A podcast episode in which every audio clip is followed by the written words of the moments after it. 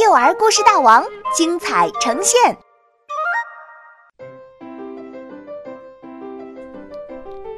小猪回来了，作者王云，杭州神采飞扬娱乐有限公司版权许可。上期故事说到，赛马小黑妞参加了迪迪庄园里规模最大的赛马大会，一举夺得了冠军。太棒了，小黑妞！马小龙和小毛驴阿呆、小狸猫皮皮，虽然躲在草丛中，但也不禁为好朋友暗暗鼓掌叫好。小黑妞登上领奖台，戴上了花环和奖牌。好了，拍卖开始！新鲜出炉的赛马冠军，五个金币起拍。突然，抓走小猪的那个大个子又出现了。六个金币，八个金币，十个金币。人群中响起了此起彼伏的出价声。马小龙没想到，得了冠军的小黑妞居然成了商品。怎么办？怎么去救小黑妞呢？就在马小龙着急的时候，突然，人群中。出现一阵尖叫声，一群小猪闯进了赛马场。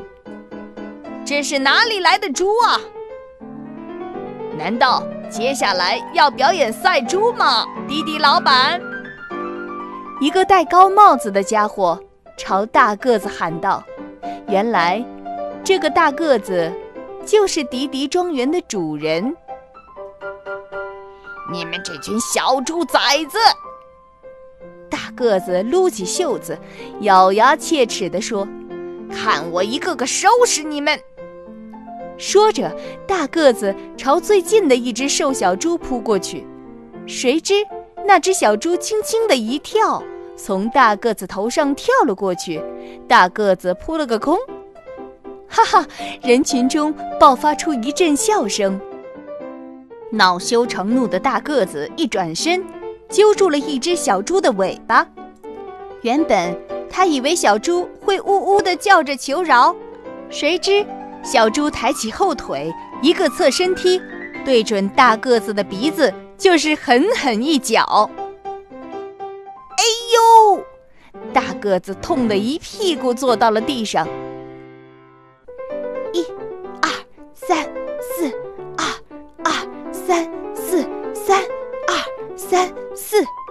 小猪们甩开大个子，站在赛马场中间，开始做起了早操。领头的就是那只瘦小猪。这次，人群安静了下来。他们都被这群会功夫的小猪吸引住了。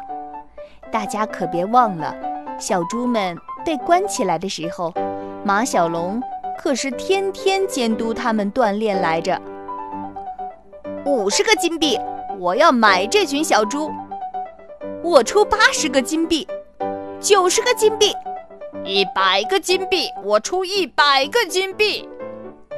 那个戴高帽子的家伙大声说：“一百个金币可不是一笔小数目。”人群又安静了下来。作为一个魔术师。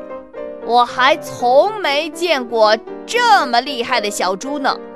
我要组建一支小猪表演队，去全世界巡演。